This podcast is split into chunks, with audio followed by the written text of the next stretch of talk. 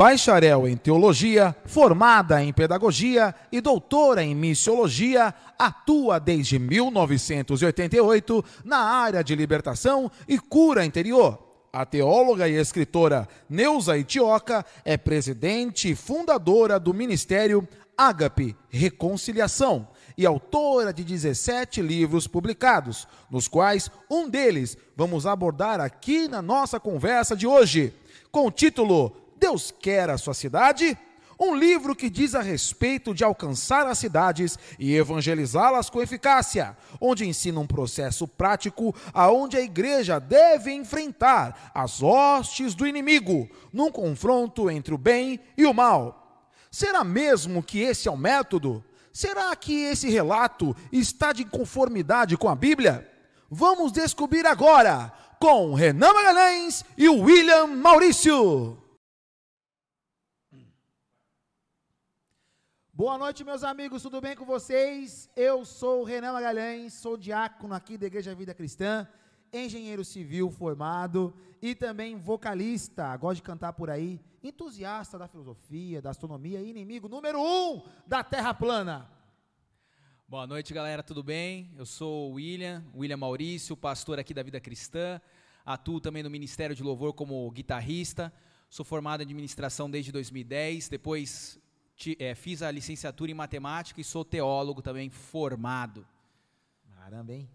Rapaz, demorou 10 minutos o bicho passar a capivara ali, hein? Coisa boa. Pessoal, lembrando aí de compartilhar. Curte, compartilha, né, pastor? Importante, né? Certeza, tem que compartilhar. Curte, compartilha esse trem aí. Manda pros amiguinhos, pra amiguinha, pro coleguinha. Manda no teu Facebook, nos grupos. Aí eu já mandei um monte de grupo aqui, pastor. Tinha o grupo do Cláudio Duarte aqui. Mandou para ele também? Não é dele. E, tipo, tem 50 mil pessoas lá. Ele nem sabe que existe. Agora tá com cabelo, você viu? Agora tá, tá com cabelo ele fez agora. aquele processo, né? Sim, ele fez a implante capilar aquele, mega hair. Aquele que você tanto sonha. Sim, sim, mas é é caro, é caro. Colocar é bastante. Cara, é. Tem, lá em Dubai, né? Dubai, é, sai fora. A, a, a gente é louco. A, a, Dubai, rapaz, negócio é muito caro lá. O negócio é mesmo fazer aqui em Osasco, ali mais tranquilo. É, eles fazem lá? É, mais rápido, hein? Na martelada. Pessoal, lembrando aí, a gente brincou aqui, mas compartilha, curte esse negócio. Manda nos grupos de WhatsApp que funciona. Nossa água chegou aí? Glória a Deus. Minha água chegou. Tá bom, pastor. Não tá tão quente, não. Tá, tá fresca. Tá fresca? Boa. Hum. Boa. Glória a Deus. Então, pessoal, vocês viram aí a chamada. Já fiz a chamada, né? Glória a Deus. Vocês viram aí, Neuza Tioca, é, uma mulher aí doutora em missiologia, importante aí, nomeado cristão, desde 88, 89 aí trabalhando na área da teologia, etc e tal. Bom, primeira coisa que é importante deixar aqui avisado para você que está assistindo esse vídeo, para você que está acompanhando essa live, um corte, às vezes uh, você está assistindo um corte pelo YouTube aqui, é que nós vamos falar sobre a publicação do livro Deus Quer a Sua Cidade, da doutora Neuza Tioca. Em nenhum momento estamos falando da pessoa Neuza Tioca.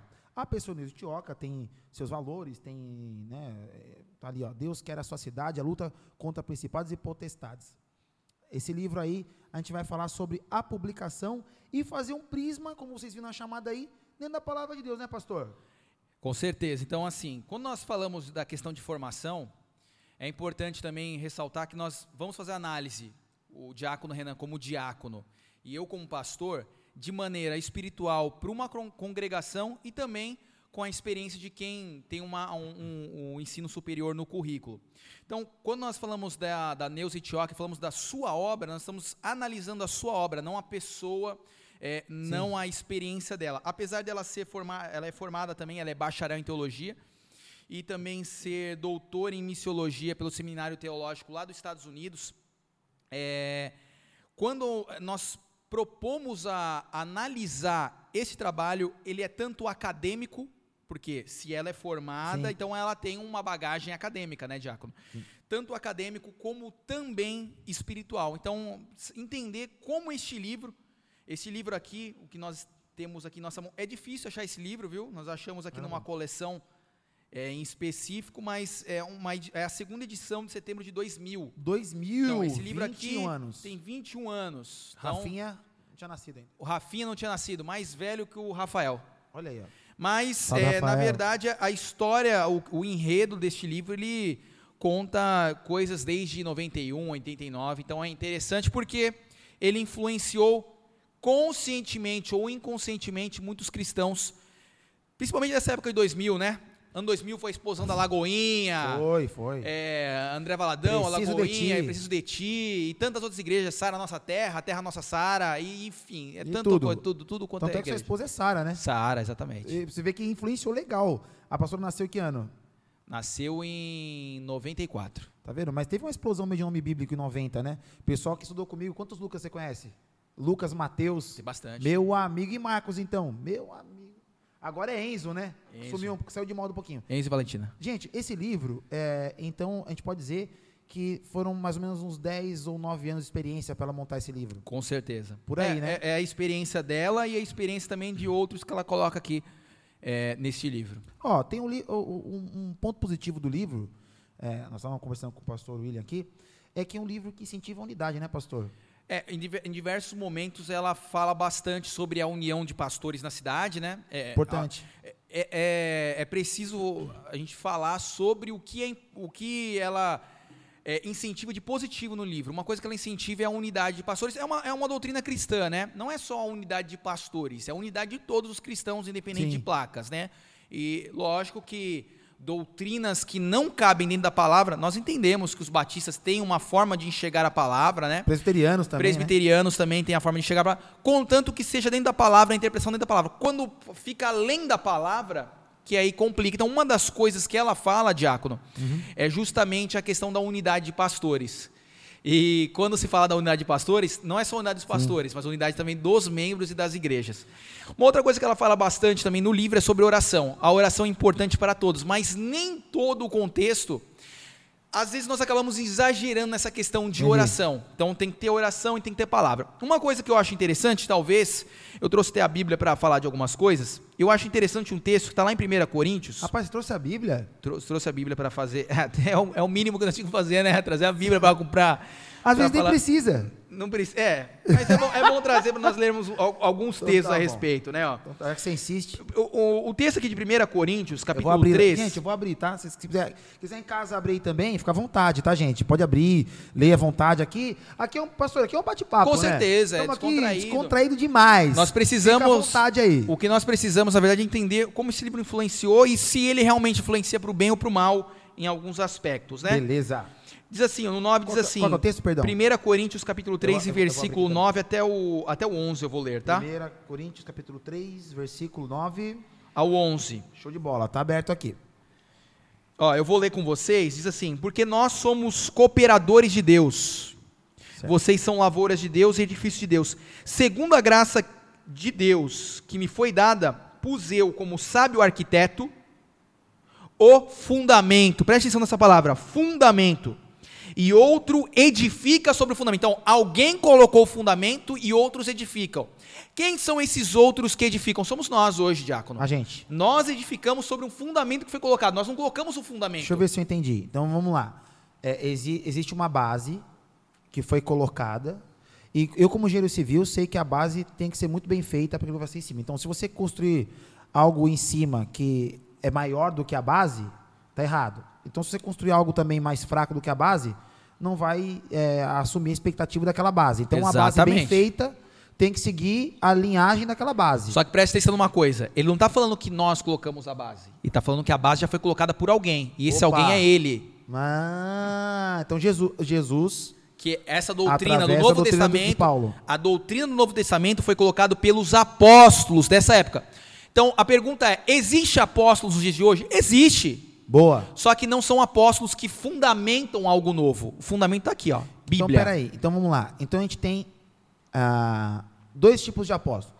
Os apóstolos que são canônicos, que escreveram a Bíblia, Exatamente. Se- A E- grosso modo seria isso. e os outros apóstolos são aqueles que Os de ajudam... hoje em dia, os que escreveram são os que colocaram fundamento. Nós fundamentamos sobre esse fundamento, ou seja, nós edificamos sobre, nós construímos a obra, mas não lançamos um novo fundamento, não colocamos novas doutrinas. Então, está assim, fechado. Então, podemos dizer Tá. agora, nesse ponto, que o fundamento está feito. fundamento está feito. Apóstolo Mas que cria fundamento eu acabou. não concordar. Eu, eu vou ler, vamos Se eu não concordar, assim, ó, meu amigo. Tá faltando. E se eu falar assim, pastor, tá faltando aqui, é que Paulo escreveu, porque a gente sabe Aham. que não, não dá para entrar na cabeça do autor. Mas tem coisa que eu li aqui para você falar assim, poxa vida, No- eu acho que talvez seja isso que ele quis dizer, e aí eu crio algo novo para completar uma lacuna. Você interpretar de um jeito Certo. que ainda esteja aqui, beleza, mas quando você começa a colocar coisas a mais, ah, Ah, eu li isso aqui, tá. mas coloquei um adereço a mais. Me desculpa, Entendi. aí você reclama com Deus ou você escreve um livro para você, mas a Bíblia está falando isso. Ah. Que ele é, ele colocou o fundamento e outro edifica, edifica sobre ele, mas veja cada um como edifica sobre ele. Ele não está falando sobre fazer um novo fundamento. Porque ninguém pode pôr outro fundamento além do que já está posto. O que, que é? Jesus Cristo. Qual que é o fundamento? O fundamento do cristão é o quê? Novo Testamento. E o velho, pastor? O velho é importante, mas o velho não tem doutrina para Novo Testamento. Igreja vive sobre o novo. Pastor, Ah. e o ato profético, a, a estaca, não sei o que tem, são figuras para o novo. A gente vai entrar nessas questões que Entendi. estão no livro, mas não existe apóstolo nos dias de hoje que fundamenta, existe apóstolo que edifica sobre. Uma coisa que é importante falar, pastor, que, que eu acho que a pessoa pode. Eu já encontrei algumas pessoas que defendem essa questão do novo alicerce, que dizem, né, fazem figas, né? Não, eu juro que, que eu não coloquei novo alicerce, mas eles usam aquela desculpa da revelação. Sabe quando a pessoa lê o texto, vamos supor, aquele texto, pegar um texto comum aqui sobre Josué, é, fazer um, um- entrar, atravessar o Jordão. E aí eles usam é, a semana de José, usam uma revelação, ou então lê um texto do Velho Testamento, Ah. que não, às vezes nem é doutrinário, pastor, às vezes é uma, uma, uma história ali do ato, do momento, e interpretam como uma, uma revelação espiritual para os dias de hoje. Aí eles estão colocando fundamento, mas eles colocam a desculpa de que aquilo é uma revelação especial, dentro da revelação especial que é Jesus. Então, isso ocorre bastante quando as pessoas não sabem fazer a interpretação do texto corretamente. Hermenêutica e exegese. A gente vai falar depois disso, Sim. provavelmente em outra oportunidade do, do, do podcast. Quer dizer que a Mas- pessoa não consegue, ela só não sabe ler o texto. Assim, com certeza não. Eu, eu entendo que existem textos que podem trazer uma mensagem espiritual. Entendi. De repente, Deus pode usar essa- justamente esse versículo do Velho Testamento para trazer uma mensagem específica para algumas pessoas ou para uma congregação. Mas não que aquilo seja, ah, agora nós vamos fazer a semana de Josué, nós vamos dar sete voltas e no último dia. Entendi. Gente, isso é uma figura, foi algo específico, não significa que a gente vai fazer e vai acontecer. Ato profético. O Novo Testamento não deixa nenhuma brecha para isso. E fica muito bem claro quando as pessoas elas começam a, a- elas começam a querer fundamentar além. O próprio apóstolo Paulo fala em Gálatas, olha o que ele fala. Ele diz assim, ó, Gálatas 1 e 8, mas ainda que nós mesmos, ainda que eu ou o diácono Renan, Sim. ou um anjo do céu vos anuncie outro evangelho, outras boas novas, além do que já está anunciado, que Paulo anunciou, seja anátema, amaldiçoe, seja maldito. Ou seja, se eu inventar, o pessoal está inventando hoje em dia que a vacina do Dória é a marca da besta. Olha. Não, igrejas estão proibindo membros de tomar vacina porque é a marca da besta. Gente, é, Tem que é- ser é- muito besta pra usar o chip da e- besta. É, é, eu, não, eu não consigo compreender. Pessoas estão sendo afastadas de ministério. E, coisas mais malucas ainda do que essas estão Terra plana, fazendo. terra plana. Terra plana, estão falando que a terra é plana. Gente, pelo amor de Deus. Então, assim, o que, o- nó- nós fizemos a leitura deste livro e muita coisa que você já ouviu. Provavelmente você que está em casa já ouviu sobre relógio, relógio de oração. Quem já ouviu falar de relógio de oração? Nossa, eu fiz muito, hein, gente? Relógio de oração. Relógio de oração é como se fosse eu uma se- campanha, Mas né? eu sempre caía às três da manhã, cara. Tinha Sempre. roubalheira nisso aí. Quem era líder, diácono, pastor, meu, nove horinhas, duas da tarde. Aí Mas- os jovens, ah, três e meia, quatro horas, rapaz. Ó, algumas, co- algumas Fica o meu coisas... protesto aí, fica Ó. o meu protesto. algumas coisas que acontecem no, no meio cristão que às vezes a gente é um pouco ridicularizado, né? É os jargões. Aí Sim. nós temos o relógio da oração, temos é, o negócio da brecha, vai da brecha. Já ouviu bastante isso? Sim. Tá nesse livro. Nós ouvimos falar bastante sobre retaliação. Retaliação é um negócio, é- rapaz, a dar com pau. Olha, não pode. não- olha, se você não orar preparado. Gente, deixa eu fazer uma pergunta para vocês. Qual que é a preparação que o, que o cristão ele tem que fazer para enfrentar o, o diabo? Parece que a preparação que ele tem que fazer é tipo de um atleta, ele tem que se preparar tipo seis meses Saitama, antes. One Punch Man. Ah, Não. Sem flexões por dia, Primeira- sem primeira abdominais. Coisa, primeira coisa, se precisa de uma preparação, significa que você não está vivendo uma vida de cristão de verdade. A preparação tem que ser todos os dias. Sim. Ver a sua mente, os pensamentos que se pensam, dominar a sua, a- a- o seu corpo e viver uma vida cristã. Isso é estar preparado. É o mínimo que um cristão pode fazer. Então, assim, uma das coisas que a gente olha no, no livro, o livro tem essas coisas que a gente falou sobre unidade, né, Sim. sobre oração. Mas, agora fala pra mim, tem uma experiência no livro que fala de 38 dias, o pessoal fazendo um relógio de oração de 24 horas. Então era assim, vamos supor, o diácono Renan caiu às 3 da manhã. Ele orou das 3 da manhã às 4. Quando dava às 4, ele tinha que telefonar pro, vamos supor, pro, pro João Pedro. João Pedro, agora é você às 4. Segura. Você tem que orar. Se ele não encontrasse João Pedro, ele teria que orar.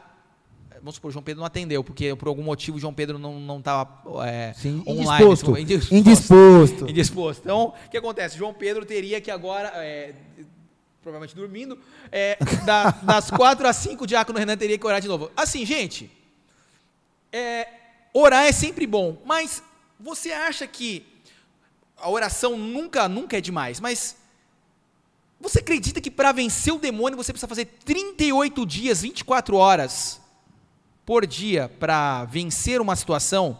A, a grande a questão é: será que Deus quer a cidade ou Deus quer as pessoas, Diácono Renan?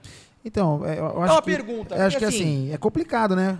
Estava falando sobre o Gatas 1 e 8, você até falou sobre isso, Deus que essa confusão que já entrou com uma pequena adequação do, do, do fundamento.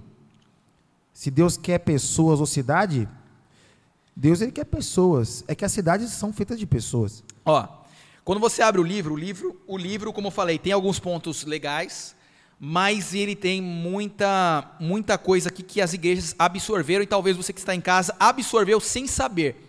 Seu pastor provavelmente na época Sim. absorveu esse livro e mandou bala para você Ó, sem você saber. Então, Le- lendo esse livro aqui, a gente constando esse livro aqui, o pastor lendo, a, a gente já conhecia algumas coisas, porque a gente já sempre pesquisou sobre alguns assuntos Sim, em sim. relação a esse tema.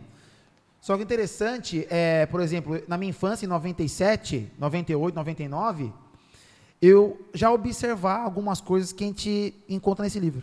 Então, existe realmente, quando ele foi publicado em 2000, você vê que essa prática foi difundida naquela segunda onda das, das igrejas de comunidade, né? sim, sim. Dos anos, para quem não sabe, dos anos 60 aos anos 80, houve uma migração das igrejas chamadas reformadas para aquela famosa que já ouviu falar, presbiteriana renovada, batista renovada, ou então o Brasil para Cristo, que também é neopentecostal, a Deus e Amor, neopentecostal, quadrangular, neopentecostal, que são mais antigas que a Universal, mais antigas que as igrejas que a gente conhece por aí, ah, só que na segunda onda, após onda dessa daí, veio as igrejas que eram mais fáceis. Então, esse conteúdo, né, pastor, veio já numa maré grande dessas igrejas recém-saídas dos reformadores, para um momento assim do up, popular. Ficou popular o negócio. Ó, o legal, o legal do, do, do, do prefácio do livro, o livro tem um prefácio do. Quem está falando aqui é o Ricardo Duncan, ele é o diretor da CEPAL, que é a editora que foi publicado. Ele faz uma nota que é legal, eu sempre gosto de ler o prefácio, a nota do autor, é legal. E diz assim: o livro não começa muito bem nessa parte. Ele fala assim que a Bíblia, no entanto, não revela tudo tão minuciosamente, e isso também se aplica à batalha espiritual. Então, peraí, peraí, dá uma pausa aí. Deixa eu ver se eu entendi. A Bíblia não explica nada minuciosamente. Exatamente, é o que ele está falando aqui, que a Bíblia não explica minuciosamente, é, não revela tudo tão minuciosamente, e isso também se aplica à batalha espiritual. Então está falando assim que a Bíblia, nós sabemos que a Bíblia não tem tudo, tem coisas que estão encobertas, mas a Bíblia revela grande parte do que nós precisamos, principalmente no que diz respeito ao Novo Testamento, e principalmente a batalha espiritual. Então a Bíblia fala muito bem sobre batalha espiritual. Muito bem, tem Ah, muitos textos que falam então- sobre batalha espiritual. Então o livro começa no prefácio dizendo que não há explicações profundas sobre isso. Exatamente. E nós estamos dizendo que na palavra de Deus as explicações é, suficientes. Exatamente. Então, o, o livro diz que não está minucioso. Entendi. Talvez, pastor, porque não é tão complexo. Então, mas aí a complexidade vem depois. Porque assim, Ah. alguns já viu, você deve ter ouvido falar de John Wesley, né? O, Não, John Wesley? Quem é John Wesley? o John Wesley foi um dos maiores ganhadores de Ah. alma de todos os O tempos. fundador da Metodista. Eu já fui um metodista, já frequentei, pessoal, da minha adolescência, pastor metodista do Brasil, grande abraço. Pastor Flávio, É, grande abraço, pastor Flávio. Um dia você já me vendo aqui, tá lá na Metodista de Santos. Grande metodista, fundada por John Wesley.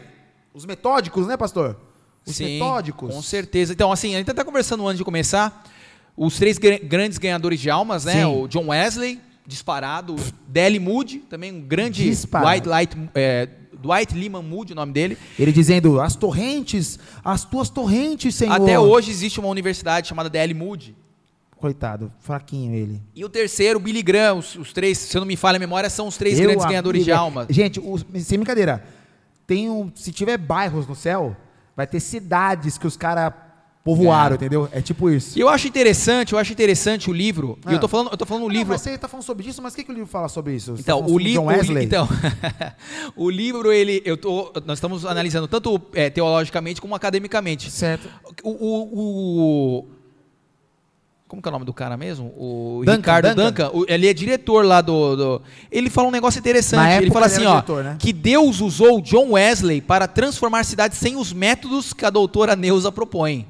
Então ele está falando assim que Deus usou John Wesley para transformar a cidade sem os métodos da doutora Porque Neuza. ele é do século XVI. Sim, não tinha não, como. É.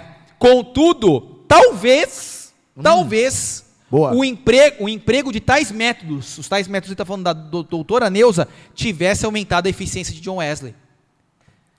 Pelo amor de Deus, gente. Calma aí. Falar que John Wesley precisaria de um método para ganhar cidades, se ele tivesse lido esse livro aqui, pelo amor de Deus, é isso aqui eu, isso aqui é para deixar o cabelo. Isso aqui, se eu fosse uma pessoa preconceituosa, eu pararia de ler na primeira. Porque isso aqui já matou, né? Matou. Mas na verdade assim, é, Não, lembrando que John Wesley, para quem não sabe, pregava de seis a sete sermões por dia. olha só, sete e sermões por seu dia. irmão Carlos Wesley compôs 3.500 hinos. Então, assim, se ele tivesse lido esse livro aqui, talvez ele tivesse revolucionado mais, Diácono. Eu acho até humilde, assim, da parte de, da, da- da- do livro citar isso. Modesto. Não, não, falando, a gente não está falando que nós sabemos mais do que os outros. Nós estamos falando Sim. assim. Eu não, e eu não estou falando da vis, não, não estamos falando de ah, que a, a Batista crescer. Nós estamos falando de coisas que estão des- discrepantes. São coisas que estão Sim. ferindo diretamente, a gente já vai chegar lá. Então, essas. Como, como parafraseando, Sim. chamando John Wesley de insuficiente. Exatamente. Ou, Ou aquele que não poderia Poder- ter alcançado mais. Poderia ter alcançado mais. O que me chama a atenção é a palavra métodos. Métodos. Desculpa, só dá uma Então, pausa. assim- Só dá uma pausa. Chegar assim o John Wesley. No céu. Ai, meu menino, você tinha potencial pra mais, viu? Então, sabe o que me chama a atenção?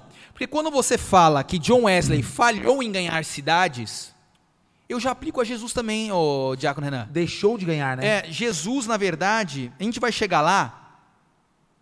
Você vê, por exemplo, Jesus viveu naquela época que ele não revolucionou as cidades. Ou ele todo mundo se tornou, todo mundo se tornou cristão a ponto de crer nele de, de tal maneira. Não, não aconteceu isso, aconteceu. Ai, Corazim!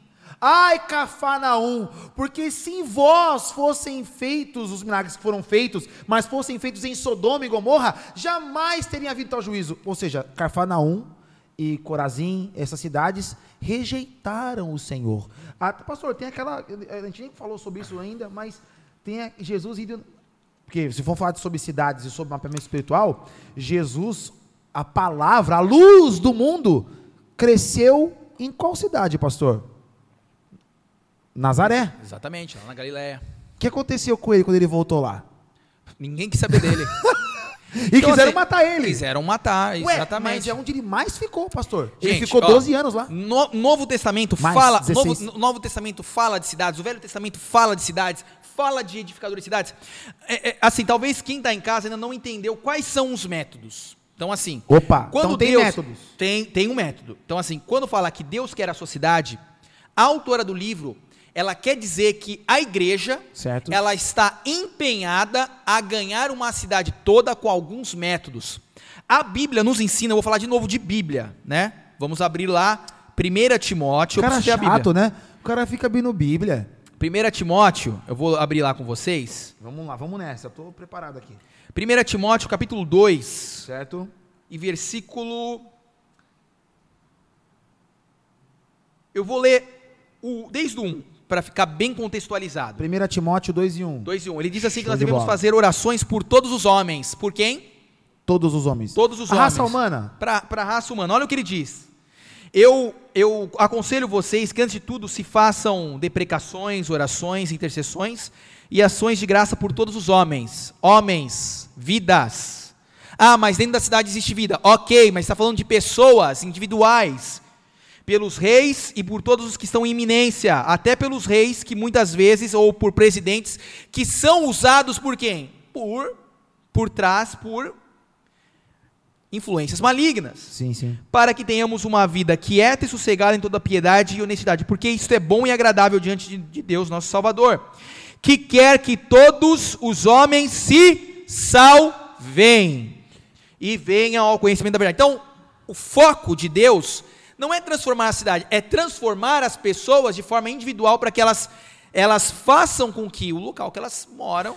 É, é fato, Diácono, é fato, só, só te interrompendo, Sim. é fato que por mais que nós nos esforcemos, leva- le- vamos levar a palavra, sempre haverá um- constante mudanças na cidade. Sempre virão novas pessoas e eh, aparecerão novas. Uma geração irá se passar. Então, são as pessoas, não é o método do livro é o seguinte: eu expulso o espírito da cidade e resolvo o problema.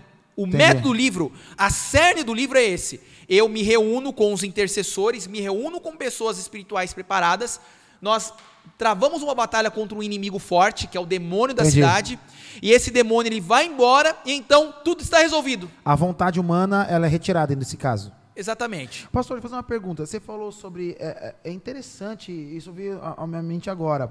Sobre essa questão a, a- que você está dizendo aqui, sobre a questão de orarmos por autoridades, pelas pessoas. Você está falando que se a gente orar pelas pessoas e nosso modo de viver vai influenciando o local onde nós estamos. Exatamente. Eu lembrei do texto do, do Metanoia, cara. Qual Porque de- a gente não pode se conformar com o Sim, mundo, mas transformá-lo pela renovação da nossa mente. Então, se nós tivermos uma renovação pessoal, a gente acaba influenciando o mundo. Com certeza. Assim, o que, o que, o que fica perdido às vezes nessa, nessa questão. O tema batalha espiritual, ele é sadio, ele existe, ele existe. Nós, a Muito nossa bem. igreja acredita na batalha espiritual. Existe. Show de bola. Porém, a batalha espiritual ela tem que ter um cerne bíblico, senão ela se torna patética. Entendi. Como assim patética, pastor? Nós falamos no começo que precisa ter um fundamento. Quando eu começo a colocar outros fundamentos, a batalha espiritual se torna patética. Uma das coisas que chama bastante atenção no livro, é, eu vou até pegar aqui, eu fiz uma anotação, uma coisa, ó, página 70, eu posso ler aqui a página 70? Fica à vontade, pastor. Pessoal, eu vou ler com vocês a página 70 do livro. Eu tô com você aqui, eu também tenho minhas anotações aqui. Ó, É, É sobre retaliação? sobre retaliação, sobre A retaliação. gente leu o Diz livro, assim, viu, pessoal? Ó, retaliação. Você já ouviu falar bastante sobre isso, né? É, antigamente, quando nós congregávamos numa outra igreja, ouvia-se bastante assim, ó, se a gente sair na rua, tem que tomar cuidado com a retaliação, se a gente não estiver preparado, o diabo vem Evangelismo, furioso. né? Evangelismo. Principalmente, vamos fazer evangelismo. O diabo, olha, gente, o diabo, se não estiver preparado. Mas depois nós conhecemos uma palavra que mudou a nossa forma de pensar e que desconstrói todo esse pensamento. Preste atenção. Certo. Ó, Você vai ler o livro agora, né? Vou ler o livro, o livro. Muitos se aventuram a conquistar uma cidade. E desconhecendo o inimigo e suas artimanhas, se aventuram sem ter conhecimento do nível de luta que estão se envolvendo. Ou seja, olha, esse demônio aí é barra pesada, viu, gente? É como se fosse jogo de Libertadores. O cara assiste o VT pra saber como que o time joga. ela tá dizendo tem isso. tem Eu tenho que saber. É, tem, tem, ela tá, tá deixando aqui, mas tem, um, tem um, um método que depois nós vamos falar. Certo. Assim tenho visto muitas pessoas serem retalhadas com enfermidades. Isso aqui, na verdade, começa a colocar o que na cabeça de quem lê. Se um novo convertido ele pega um livro desse, ele começa a ler primeiro, ele vai começar a achar que a Bíblia é somente batalha espiritual. É aquele Ah, tá. maniqueísmo, demônio procurando demônio em tudo quanto é parte. O bem contra o mal, né? Só isso. Então, vai pensar que é, é só isso. É, aquela cadeira, demônio. Ah, Wars. O relógio, demônio. Demônio. Tudo demônio. Não pode Aí assistir fica um assim, filminho, pode assistir um anime. Demônio. Assim tenho visto muitas pessoas serem retalhadas com enfermidades, perdas financeiras, separações, com tentações e adultérios, até divisão na igreja. E muitos com isso ficam desencantados, desiludidos e chegam a concluir que a guerra espiritual não funciona. Ó, presta atenção nesse, nesse, nesse trecho aqui. Três mulheres brasileiras crentes foram visitar a capital de um país latino-americano. E na praça principal daquela cidade, elas resolveram confrontar o príncipe da nação, o demônio que comanda aquela nação. Tá, foram- tinha três mulheres que estavam comendo um croissant, tomando É, um assim, refrigerante. vamos, é, vamos, vamos lutar contra Vamos sair na mão com o capeta? É, assim, vamos. Entendi. Primeiro, Não tinha o que fazer, uma tarde qualquer. É, uma Você vai fazer o que hoje? Ah. Ai, acabou, acabou É, é tipo alface lá em casa? era tipo brasileiro, eu tô aqui no Chile, meu, tô, Ah, tô louco pra, tô louco pra lutar com um demônio chileno. Vou sair na mão capeta. Aí foram, as três belas Aí, mulheres. repreendendo e tentando destroná-lo, já começa errado. Gente, Peraí, peraí, como é que é o nome? destroná-lo. Mas tem coisa errada, pastor. Tem coisa errada. Por quê? A Bíblia fala que o Senhor expôs a nudez, retirou a posição deles. Ó, E agora? preste atenção no resto. Sentaram na cadeira de novo. Ó, repreendendo tentaram destroná-lo, sem Certo. terem sido revestidas pela autoridade espiritual local e sem nenhuma cobertura de intercessão. Elas não pediram licença para entrar no local. Tipo, elas tinham que ter reunido os pastores e falar assim, ó, gente, da cidade, gente, a gente tá a fim de lutar contra o demônio. Tudo, assim, Ah, isso- tá. Gente, então, isso aqui então não vamos tem... lá, vamos lá, vamos lá. Isso é muito vago. Vago É, demais. é, é, é, é. Eu chego num lugar que eu não conheço.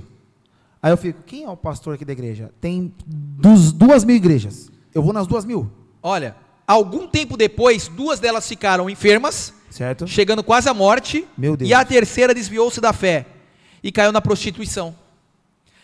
Gente, sabe, eu lendo, eu lendo esse texto aqui, me vem na cabeça a história de um homem que, que não estava na posição com Deus. Boa. Sério. Está lá em Atos, capítulo 16. Esse homem ele não estava na posição com Deus. Gente, É o do eu conheço Jesus. não, não, não, Esse não é esse não. O apóstolo Paulo não estava na vontade de Deus, gente. Ah, boa. E assim, ele Ah, nossa, cara. ele não estava na vontade de Deus. Você não vai fazer isso, não. Vou, vou. Não vai. Olha só, olha o que aconteceu. Calma. Atos 16 e 16. eu abrir. que eu- Segundo o que foi falado aqui, o apóstolo Paulo, quando ele faz essa, ele toma essa atitude espiritual, Paulo estava meio desviado nesse dia, entendeu? Por isso que ocorreu o que ocorreu. Ele Ah. não conseguiu, ele não tinha esse método de libertar a cidade, entendeu, ô Jacob? Entendi. Ele estava em Filipos, veja só. Paulo estava onde? Numa cidade chamada Filipos. Lembrando, pessoal, que não era a era cristã ainda, como nós conhecemos. É, não sim. tinha uma cultura cristã. Hoje, meu amigo, você fala misericórdia no banco. O cara, o cara às vezes é, é pastor, é ateu, ele fala, minha Nossa Senhora. Então ele fala, meu Deus. É, é, e o cara é ateu. Nós vemos uma cultura cristã, meu amiguinho e minha amiguinha. Nesse contexto onde Paulo está, é o contexto perfeito para a batalha espiritual de mapeamento. olha Porque só. Ele tá num lugar que ninguém conhece Jesus. Paulo errou aqui. Porque ele chegou na cidade de Filipos, Diácono, ele não perguntou Demônio tinha- puro. Não, ele chegou lá. Demônio ele puro, pergun- não é? Ó, porque assim, como que funciona o método de mapeamento?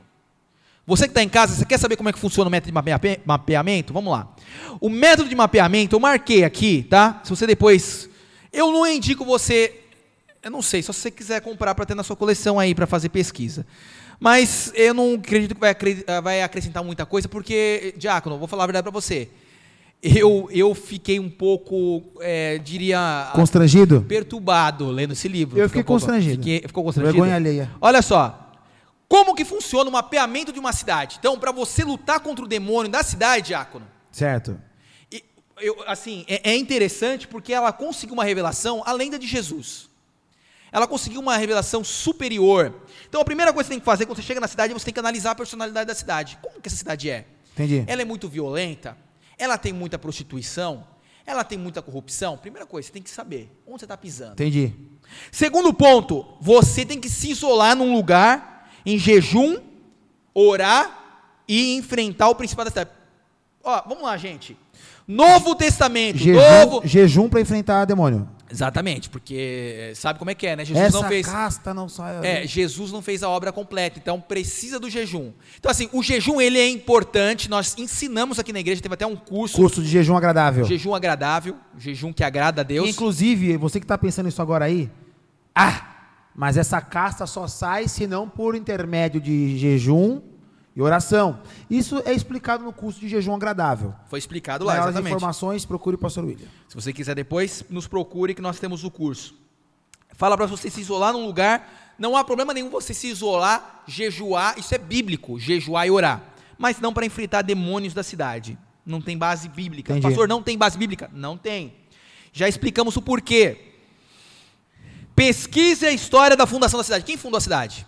Será que quem fundou a cidade era um endemoniado? Será que ele era um feiticeiro? Olha, gente, nós sabemos muito bem que a chance de um cristão ter fundado uma cidade é, é pequena. Nós sabemos Sim. disso. Um cristão verdadeiro, digamos. Ex- né? Exatamente. Geralmente é pessoas envolvidas com talvez com feitiçaria, com maçonaria. Então isso, ela está ela tá falando no livro que isso voga.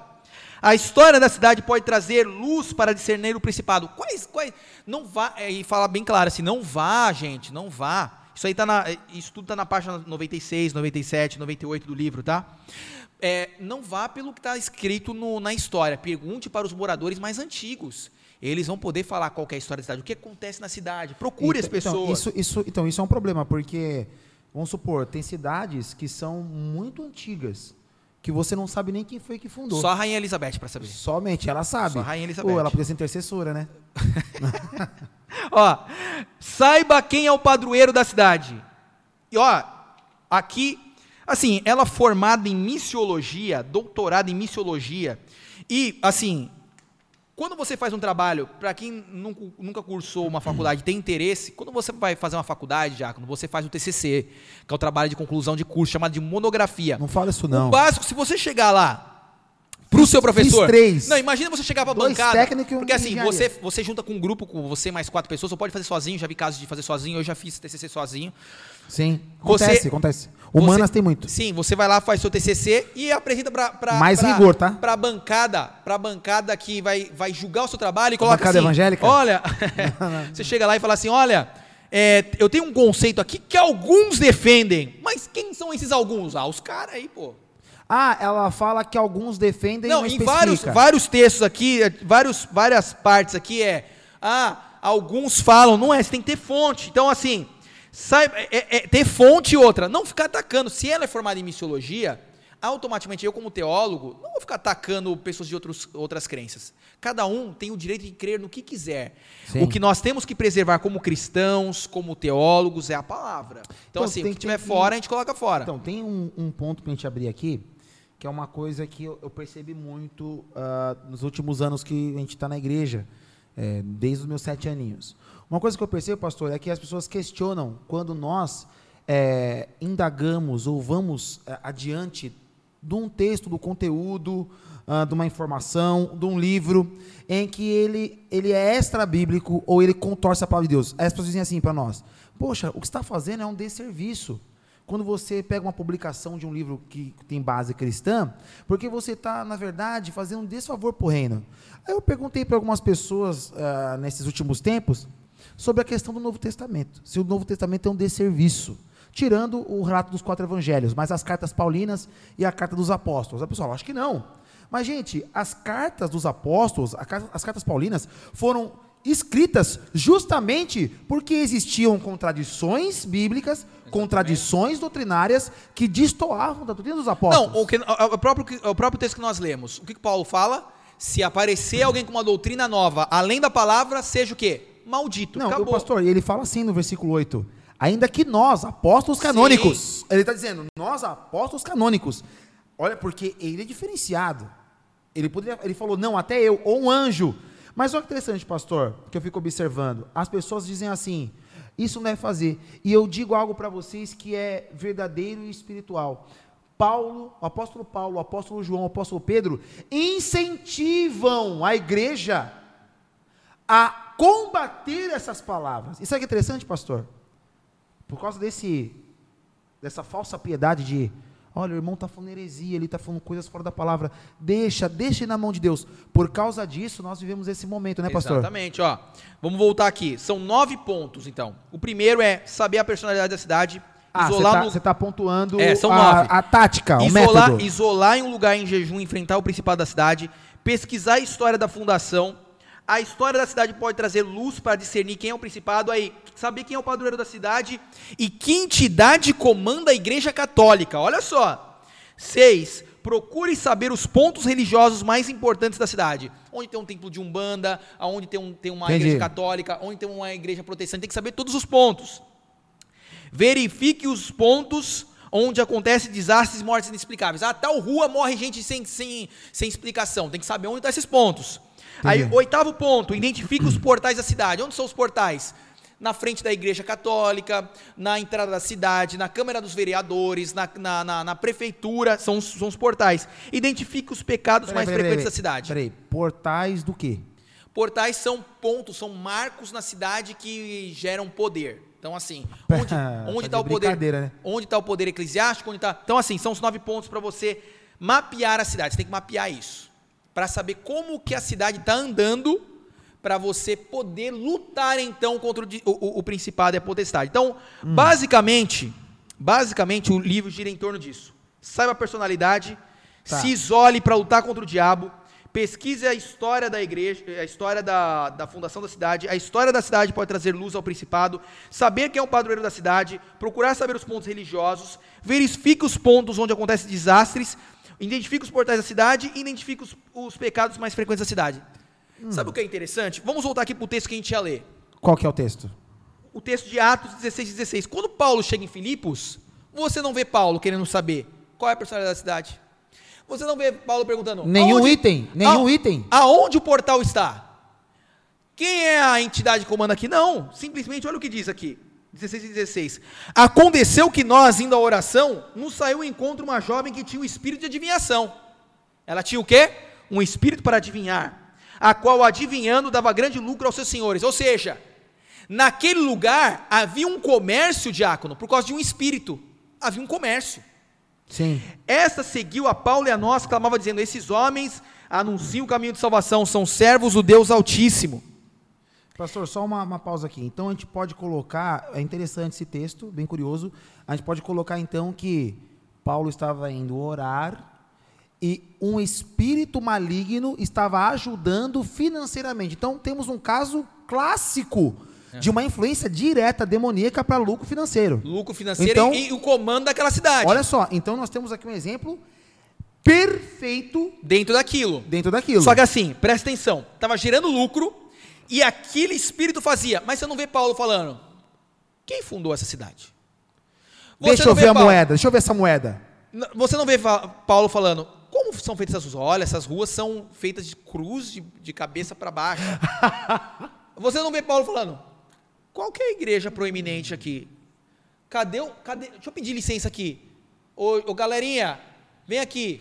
Imagina, Paulo pergunta- Licença aqui, vamos, vamos, vamos fazer aqui para descobrir. Não tem isso. Paulo ó. chega pro cara, "Onde- é, tem algum maçom aqui? Os caras, mas maçom não existe ainda, Paulo. Ó. Ah, ah, desculpa. Isso fez ela por muitos dias, mas Paulo, ele fica perturbado e volta-se e disse ao Espírito: Em nome de Jesus, te mando que saias dela. E na mesma hora, saiu.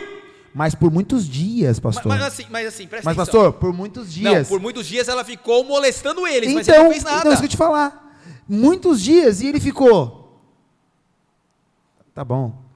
Aonde Ele você não vê? teve- ele teve pressa? Não, onde você vê Paulo Ele não aqui? teve pressa. Onde você vê Paulo falando assim? E Paulo, depois desses muitos dias, ele saiu para orar, para descobrir quem era o demônio que dava lucro Na verdade, esse muitos dias era pesquisa na biblioteca.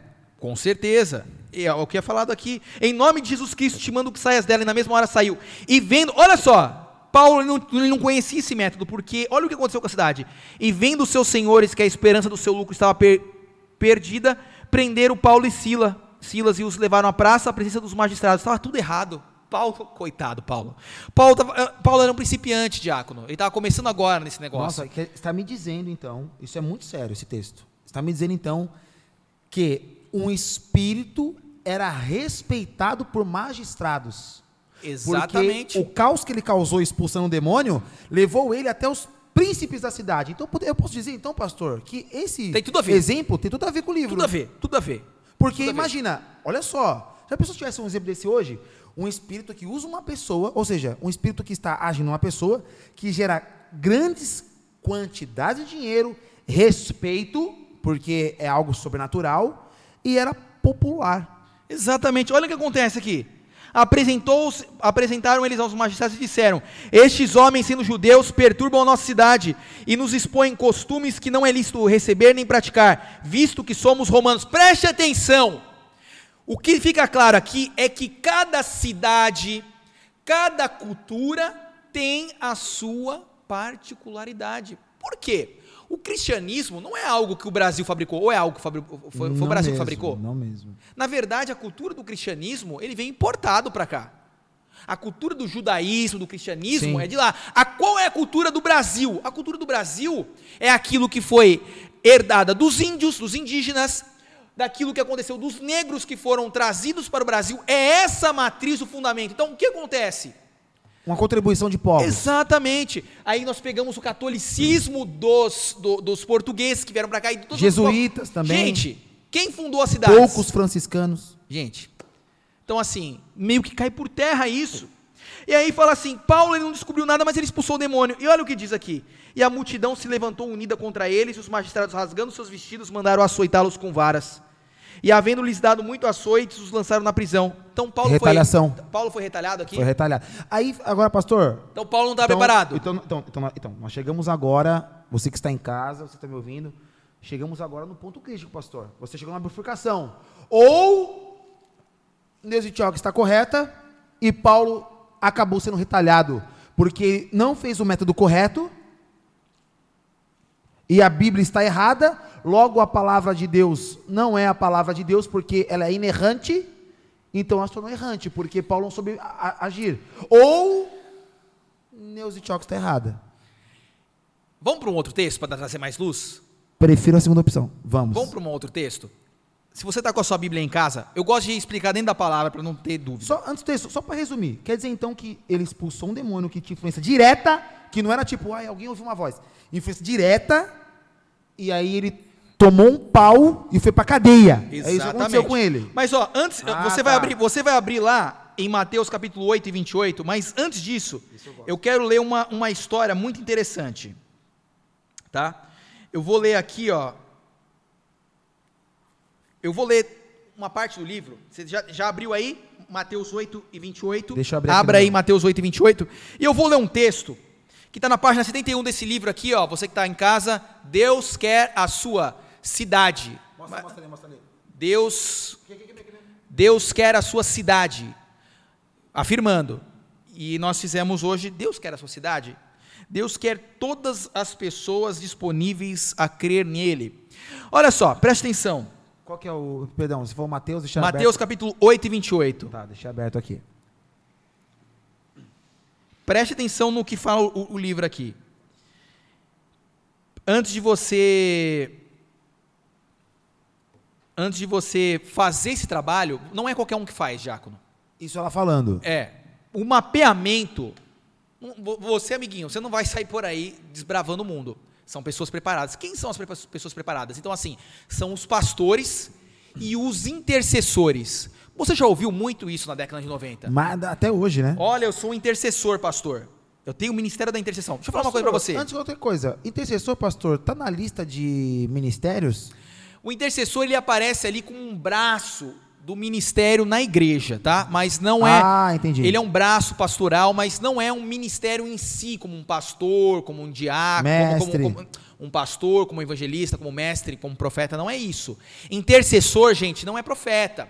Todos nós fomos. Ah, peraí, que eu ouço falar que o intercessor, ele é o camaradinha que tem uma intimidade com Deus especial. Olha Pique só. Abraão e Deus. Olha Não é só. esse o texto que eles usam? Preste atenção. Abraão e Deus? Preste atenção aqui, ó. ó. Eu vou ler aqui, ó. 71. Todo aquele que quer levar a sério e participar da conquista de uma cidade tem de levantar intercessores pessoais. Então, assim, diácono, para você lutar, tem que ter intercessor. Tipo um Tudo backstage. bem. Isso é importante, pessoas sempre orando por nós, mas nós começamos a criar uma classe que biblicamente não existe. Uma classe de uma- uma- intercessores. Uma, uma classe que, ah, eles estão. Não, o intercessor existe, todos nós somos intercessores. Está lá em 1 Pedro. Nós Sim. temos que ler um pouco mais. Nós temos cursos aqui na igreja falando sobre isso. Todos nós somos reis e sacerdotes. Sacerdotes faz o quê? Intercede. Então o Todo- ministério da intercessão como um Pra diaconato é para todos isso. Para todos. Todos. É, Vamos ler o 72. Quem são os intercessores? Opa, vamos lá. O intercessor não é meramente uma pessoa que ora, mas sim alguém que, ouvindo a Deus, discerne o clamor que está no coração de Deus para expressá-lo com emoção na língua humana. Preste atenção. Ouvir a Deus, todo cristão tem acesso. Mas ela acabou de descrever o que o Espírito Santo faz? Porque ele conhece o coração de Deus.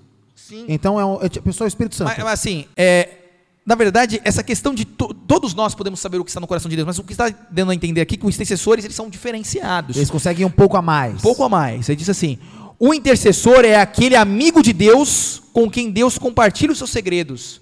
Ui. Olha quanto, como é perigoso. Você tem na igreja uma liderança instituída de, de assim, com a autoridade, mas Entendi. além disso você coloca os intercessores que eles têm uma revelação a mais. Eles estão tipo no outro plano. Num outro plano.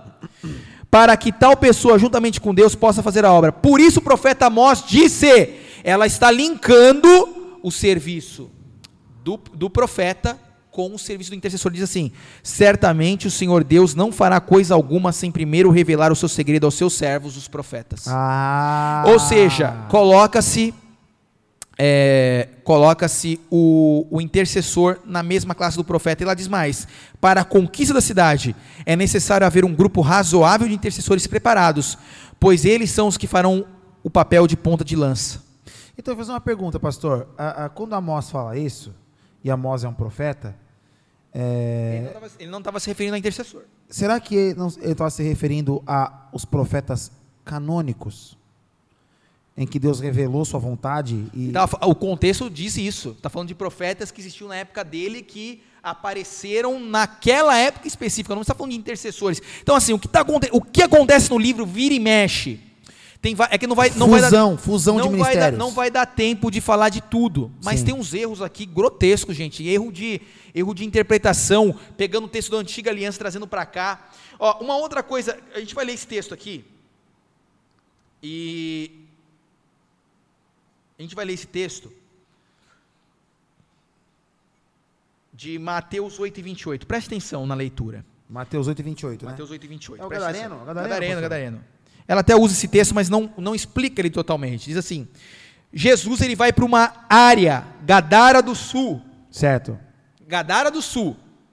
E tendo chegado a outra banda, a província dos Gadarenos, saíram-lhe ao encontro quantos? Dois endemoniados. Uma coisa que ela fala no livro também é que se você não encontrar o feiticeiro ou a pessoa que influ- influencia, na cidade deve haver algum endemoniado que manifesta poderes miraculosos e atrapalha o poder de Deus. Veja só. Ah. Saíram ao encontro dois endemoniados vindo dos sepulcros, tão ferozes que eram, ninguém podia passar por aquele caminho. E eles clamaram, dizendo: O que temos nós contigo, Jesus, filho de Deus? Você veio aqui nos atormentar antes do tempo? Aí você deve estar, deve estar se perguntando: Ah, mas era Jesus. E, e qual é a função da igreja? Né? Porque só Jesus podia fazer, a gente não pode. Então a igreja não serve para nada. E andava passando distante da- é, uma grande manada de porcos. Os demônios rogaram, dizendo: Se você nos expulsar, permite que en- entremos naquela manada de porcos. Onde Jesus estava mesmo? Qual era o local? Ele estava em Gadara. Em Gadara, uma cidade. Ele estava só tratando com o demônio mais importante, como Paulo também Era o tratou a demônio. Ninguém tinha coragem de pegar esse homem. Os outros textos dizem que ele, ele morava no cemitério e se cortava. Ninguém podia pedras, parar, né? com pedras. E saíram, no 32, saíram, se introduziram na manada dos porcos, eis que toda aquela manada de porcos se precipitou no mar por um despenhadeiro e morreram nas águas. Os porqueiros fugiram e chegaram à cidade. Cidade. E eles contaram tudo o que aconteceu. Jesus, fala a verdade para mim. Jesus fez uma boa obra ou uma má obra? Fez uma obra excelente. O que, que ele fez? Ele, além de recuperar a vida daquele homem que estava no lixo, ele conseguiu trazer paz para aquela região, porque agora poderia ser utilizada para turismo, para outro tipo de coisa na região. Aquela expulsão de demônios afetou em alguma coisa a vida das pessoas?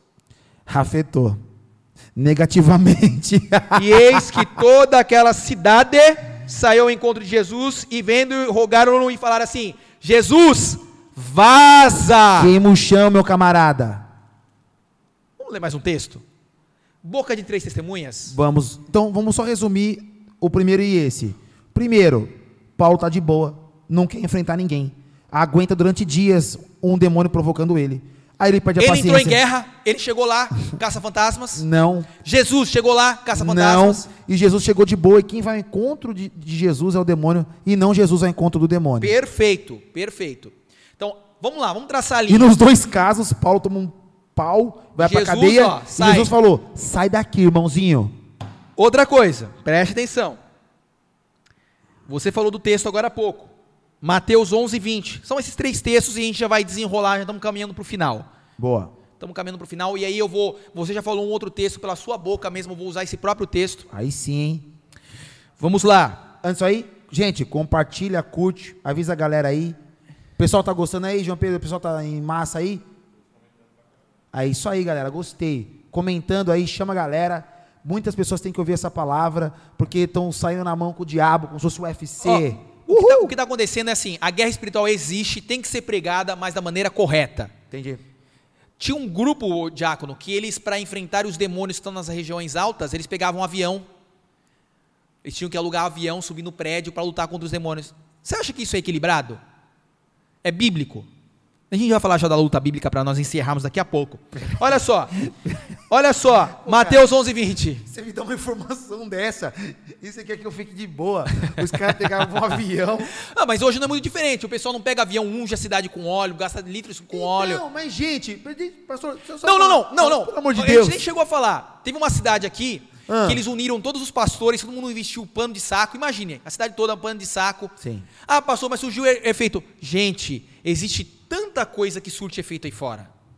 Muita coisa. Muita coisa que não é de Deus que surte efeito. Meu amigo tem, hein? Tudo, um monte de coisa surte efeito. Tem. Aí, ó, outra coisa, já falaram pra Cura, mim. cura principalmente. Cura, exatamente. É. Ah, ó, você tem, que ir na- você tem que ir no portal da cidade, você já viu. Ah, vamos fazer um ato profético lá, na- vamos fazer uma dança profética. na- Cara, você quer fazer? Amém. Porque vai libertar a cidade. Gente, não é assim que funciona. Não é, né? Não é. Vamos enterrar uma estaca aqui. Já falaram isso pra nós uma vez no evangelista. Pastor, eu senti no coração de enterrar uma estaca. Mas essa estaca é pra quê? Mas o pior é que você, como assim? Ó, o que, que foi? É estaca, é alho e balas de prata pra matar lobisomem. e vampiros. Gente, não tem isso. Não. Aonde tem na Bíblia? Ah, no, no Antigo Testamento eles enter- enterravam. Antigo Testamento. Onde você vê Paulo? Gente, vamos fazer um memorial. Enterra uma estaca aqui que Deus vai agir. Vamos demarcar o território. Não existe. Cachorrinho agora. Ó, eu tenho, eu tenho, vamos abrir parênteses aqui. Pra- muitas pessoas me perguntam, pessoas de outras religiões me perguntam sobre essas questões, porque eles vêm muito. Mas eu vou deixar para você que está em casa esse argumento que eu sempre uso e utilizo, que é a questão do cara subir de helicóptero e literalmente o cara tem um galão e o cara ungir a cidade com óleo. Ou quando em Marchas para Jesus se pega um prefeito e um governador e entregam uma chave simbólica. O prefeito entrega, né? Todo ano, né, todo entrega a chave. Jesus sempre perde a chave, cara. Ô mania, hein? Jesus fala, perdi. Renovação do contrato. Faz uma cópia aí, meu. É renovação. O que acontece, Meu pessoal? Deus. Vou explicar para vocês. Isso aí é tudo Ah, símbolo. ah, começa primeiro com uma questão que é qual? Na minha rua tem uma biqueira, vamos supor. E aí o que eles fazem, pastor? Começam a orar contra o demônio das drogas que se instalou naquela rua, por exemplo. E eles oram, intercedem para que o demônio saindo daquela rua, a biqueira deixe de existir. Na verdade, é, é, pessoal, isso não acontece. Para você destronar um demônio, uma cidade, vamos supor, que é promíscua. Uma cidade que é, é, é, tem muito índice é, de meninas que tem, ficam grávidas cedo e tal. O que você vai fazer? Orar contra o demônio da lascívia? Número um, não tem demônio da lascívia. Lascívia é obras da carne. Para você retirar um demônio no lugar que está ali tronado, você prega a palavra, você abre um projeto para crianças, cuida. O próprio Jesus falou, o próprio Jesus falou pela boca dele em Mateus 12: Você expulsa o demônio.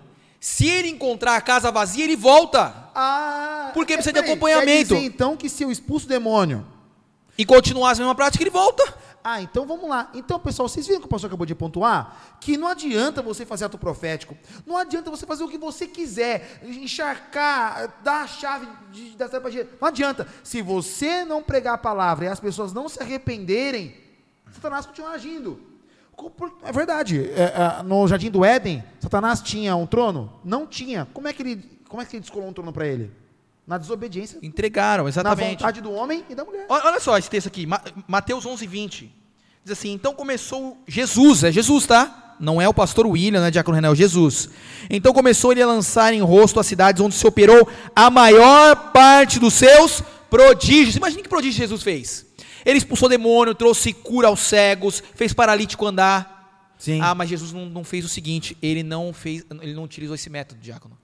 Ele não Ah. mapeou a cidade. Porque se tivesse mapeado cidade, Jesus não tinha ficado bravo. Porque E, diz assim, e ó. fora, e fora o trabalho que ele fez de Ó. prostitutas se tornarem literalmente Olha cidadãs. só, ele fez um monte de prodígio, ó, onde se operou a maior parte dos prodígios e não se arrependerão. Peraí, como é que é? Ele diz assim, ó. Então começou ele a lançar em rosto onde se operou a maior parte dos seus prodígios. Gente, lançar em rosto é literalmente. Jogar na- jogar na cara. Vocês são safados. Foi tipo isso. jogar na cara assim, ó. Eu fiz tudo isso de milagre e vocês não se arrependeram. Ou seja, Pergunta: expulsou o demônio lá? expulsou de um monte de gente. Ah. Expulsou de pessoas. Mas ele não acertou, sabe o quê? Ele não destronou o E- chefão. Sabe o que aconteceu? Jesus, chegaram para Jesus e falaram assim: Jesus, você tem que ver qual que é o padroeiro. É Jesus. Mas a igreja católica só aparece no quarto século. É, deve ser algum, deve ser algum deus grego. E, e tá falando aqui, nós estamos falando aqui, nós estamos falando aqui de é, muitas delas cidades, cidades que faziam parte de Israel.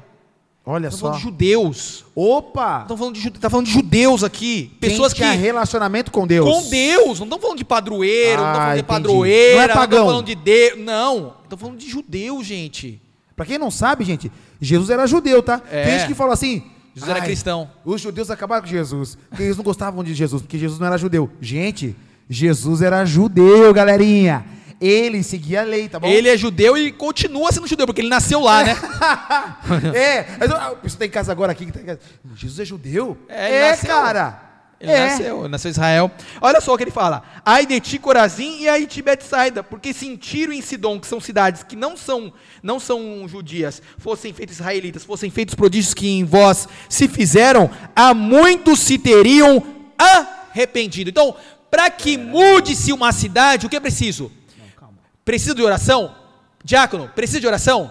Precisa. Precisa de jejum? Precisa. Precisa do quê? Leitura da palavra? Precisa. Precisa do quê? De pregação na rua? Precisa. Não é só um ato, eu expulsei o demônio. Ô, galerinha, expulsou o demônio O acabou. outro é assim. texto que ele usa como Sodoma e Gomorra. Você lembra qual que é a passagem? Ah, tem tantos que ele... Que ele fala esse mesmo texto. Acho que é, em- ninivitas. é. É, Mateus... ele fala dos ninivitas Mateus 14, se não me falha e fala de Sodoma e Gomorra. Pessoal, olha que interessante. Ó, diz assim, ó. O cara já achou o texto. Mateus 14. Que triste pra mim isso aí. Ele não fala de Sodoma e Gomorra, ele fala de, de Nínive, né? Pode ser também. Ele fala de Nínive. Os, os ninivitas Em Lucas que ele fala Sodoma. re- ressurgirão no juízo com essa geração e a condenarão porque se arrependeram com a pregação. Ah, Pregação. Ó, vamos, Diácono, vamos fazer um compilado. Então, assim, qual é o método do livro? Tem que ter intercessor, bem preparado. Esses intercessores estão a pé de profetas. Você tem que ter pastores, e os pastores têm que ser unidos por si só, tá? Isso é Quando nós essencial. falamos, talvez o que fundamentou até mesmo os conselhos de pastores nas cidades, talvez tenha sido esse livro. Vamos juntar os pastores. Mas o que a gente vê no, no- no conselho de pastores, muitas vezes, é política. Nós vemos é muita política, nós vemos política envolvida. Ah, você está É, criticando? Não, é- eu não estou criticando. o vereador eu- crente vai mudar o mundo é, espiritual. É, é, tem que colocar, tem que colocar prefeito. Ué, nós temos um caso no Rio de Janeiro, o prefeito lá era o quê? O, o bispo Crivella era o quê? Uma benção. O bispo Crivella era o quê? Bispo, né? Era de que igreja? Ele não era cristão? Era. E o que aconteceu com ele? Igreja católica ele. Foi preso, foi preso. Universal. corrup- Foi preso, foi preso na corrupção, não foi? Não, pastor, que isso? É que, vou te É, ó, eu vi explicar. errado ó, a notícia. Foi, os Illuminatis que prepararam isso aí. Foi uma armadilha, Illuminati. Gente, é culto. É isso que eu vi, tá, gente? Não tô fazendo piada, não. Foi o que eu vi. Gente, não, não vai ter mudança. Não vai ter mudança se o espírito sair e as pessoas não receberem a palavra, não verem em nós a mudança. Então, assim, tem que ter intercessores, você tem que lutar e tem que medir direto. Gente, o que ela fala no livro direto é assim: você tem que medir a, a força de Satanás. Vou falar para vocês qual é a força de Satanás, com dois textos. E assim, diácono, sinceramente, eu vou, eu vou passar esses dois textos e para mim eu acho que tá de bom Tá. tamanho. Você, vai- faz as considerações. Você vai ler qual aí? Eu vou ler 1 João e, e vou trazer Tá. Colossenses 2 e Antes de 15. você fez isso aí, eu achei o texto aqui. Engraçado, a gente conversou isso antes. E, cara, adoro quando isso acontece. Quando entrarem numa cidade. Ah, nós falamos, Mateus 10. Caraca, tá aqui. Eu esqueci desse, esqueci cara, desse. que maneiro. O que, que ele diz? Olha que mesmo? da hora, cara. Quando entrarem numa cidade ou povoado, procure alguém que queira recebê-los. E fiquem. Isso hos- significa que nem todos vão querer. Exatamente. Beleza. E fiquem hospedados na casa dessa pessoa até que o tempo de ficar ali acabe. Cabe, exatamente. Quando entrarem numa casa, ou seja, uma casa que já não é essa onde eles estavam, uma Sim. nova, é, digam que a paz esteja nessa casa. Se as pessoas daquela casa receberem vocês bem, que a saudação de paz fique com elas. Mas se não receberem vocês bem, retirem a saudação. E se alguma casa ou cidade. Cidade, Deus quer a sua cidade? Olha só, hein? Jesus orientando a batalha do evangelho em relação às cidades. Vamos ver aqui, Jesus está dando uma orientação. E se em alguma cidade as pessoas não quiserem recebê-los, nem ouvi-los, saiam daquele lugar. E na saída, sacudam o pó da sandália de vocês, como um sinal de protesto contra aquela gente. Ih, Jesus, isso não é tão ecumênico? É porque ele não encontrou, na verdade, Jesus não tinha entendido o método. Não sabia. Ele, É que ele- esse método saiu depois, né, gente? Saiu no, saiu no ano 2000, a Mas, gente, edição. e naquela época tinha muita lan house ali. Qualquer lan house ele podia entrar ali, É que Jesus. talvez Jesus, é, né, ele está desatualizado nas técnicas. É, é que, Tadinho dele. ele- o download veio depois, foi é revelado que ele depois. se esvaziou tanto de si mesmo que ele Será ficou... que Je- agora a pergunta que fica, será que Jesus não sabia? Ou será que quem não sabia quem escreveu esse livro? Mas tem um... Então, aí é que tá. Porque o último versículo diz assim, pastor. Eu afirmo a vocês que isso é verdade. No dia do juízo, Deus terá mais pena da cidade de Sodoma e Gomorra do que daquelas cidades que rejeitarem vocês. Deus. Uéu! Uéu! Ó, vou- na verdade eu vou ler três textos, tá? Para ficar bem claro, para ficar bem claro. Vou ler primeiro. Eu ia ler primeiro, João. Vamos ler o texto que todo mundo usa, que é o de Efésios 6 e 10. Nossa, me arrepiei. Você falou de Efésios 6? Tirei os pés. Ó. Efésios 6 e 10.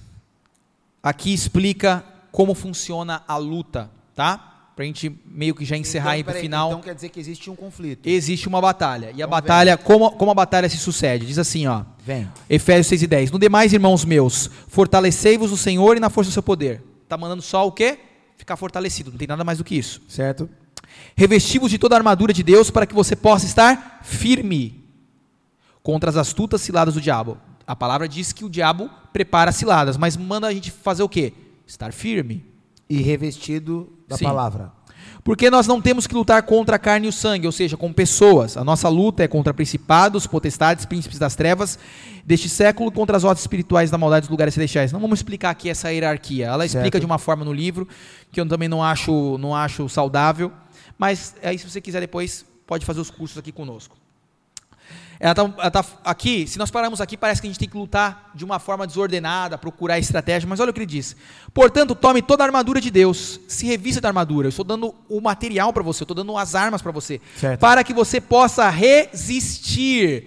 O que que é resistir? É alguém que é confrontado, não é alguém que está atacando. É como se fosse alguém tentando abrir uma porta e você segura na porta. Exatamente. E havendo feito tudo, fique firme. Não está falando lute, batalhe, corra atrás. Procure a estratégia da batalha, não é Pastor, isso. Seria, seria parecido, ah, ah, lógico, é, é um texto diferente, mas seria parecido, por exemplo, com quando Jesus ele simboliza alguém firme na palavra, com a casa é, Exatamente, exatamente. Ela tá sólida, parada, vem a tempestade, a Vem. enchente, Sim. e ela continua no lugar dela. Sim, exatamente. É a casa que levanta e vai atrás da enchente. Ei, não volte mais aqui. Não, é, é- é estar firme. Ele fala assim, ele fala de novo, estáis, pois, firmes, cinge os vossos lombos com a verdade. Ele fala aqui toda a armadura. E quando chega no, no 18, ele fala assim, orem todo o tempo com toda oração e súplica. Ou seja, esteja em oração, tanto oração comum como em espírito. E vigie nisto com toda perseverança e súplica. Interceda por todos. Esse interceda, ele não está falando, olha, presta atenção. Quando ele fala, vigiando nisso com toda perseverança e súplica por todos os santos, ele está falando sobre interceder. E ele não está falando assim, intercessores, intercedam. Ele está falando assim, toda igreja deve interceder. Entendi. Então, qual que é a batalha bíblica espiritual? É combater o bom combate. Como? Eu sei o que eu sou em Cristo, eu sei o que Cristo fez Certo. e permaneço firme. Mas o que Cristo fez? Pastor, eu preciso de um jejum para vencer o demônio, porque teve uma, uma- uma parada lá em Mateus, em, em Marcos, Sim. que precisava de jejum. Primeiro, eu não vou entrar muito no detalhe disso. Primeiro, que Jesus não havia morrido na cruz. E segundo, que o texto tem algumas inserções que eu não vou falar agora. Mas Os famosos conchetes. Sim, sim. Vamos falar de um outro texto, está lá em 1 João, para nós meio que encerrarmos. O, o, o, Diácono Renan vai dar as considerações dele, depois eu dou as minhas. Eu não sei se vai ter pergunta, se vai dar tempo. A gente vai fazer uma batalha de rap no final. Meu Deus. O que, que você Beatbox. acha? Um beatbox. Ó, 1 João 3 e 7. Eu acredito que no podcast estão colocando né, o texto, né, para você ver aí também. Não, Tá- não, tô não. Estão colocando. Mas eu vou Ó, ler. Se alguém quiser fazer alguma. Tem, tem alguma pergunta aí ou não? No meio do, do- do- Não tem, né? Se alguém quiser perguntar aí, fala aí, manda uma pergunta Ó, aí.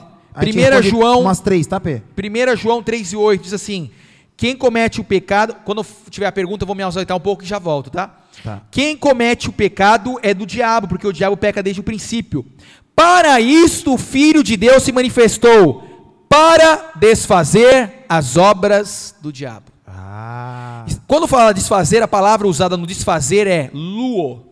Luo. Hélio, pregador Lu, lembra do pregador Lu? Pregador Lu. Esse lu no grego significa arma- é, é, amarrar ou desamarrar algo. Então Ah, Jesus entendi. ele veio desamarrar algo, veio desfazer algo. Jesus então ele fez algo. E o outro texto Sim. que para mim já desmonta todo esse livro, e eu vou deixar claro antes de lê-lo, é que é o seguinte, gente. Se você precisa fazer algo por si só, humano, além do que Jesus já fez, você já entra na batalha derrotado. Olha aí. Peraí, peraí. Vamos frisar isso aqui? Vamos frisar isso aqui? Se você entra na batalha espiritual de uma maneira que não é a maneira em que a palavra diz, você já está derrotado. Se você já entra com medo do diabo, se você acha que precisa de um método é, amparado pelo Antigo Testamento ou um método humano que foi criado, me desculpe. Através de revelações de textos fora de contexto, Me desculpe, mas você já entra derrotado. O último texto que eu vou ler, e aí o diácono Renan vai fazer as considerações dele, e eu já volto, vou pegar um Dá pouquinho de água ali ali. rapidinho, Vai lá, vai lá. uma pausinha minha aqui. Colossenses 2, esse texto mata qualquer tipo de coisa que você pense aí ou que você tinha na sua cabeça, tá? Colossenses 2, eu vou ler desde o 12 para ficar bem claro. Colossenses 2 e 12, eu quero que todos acompanhem.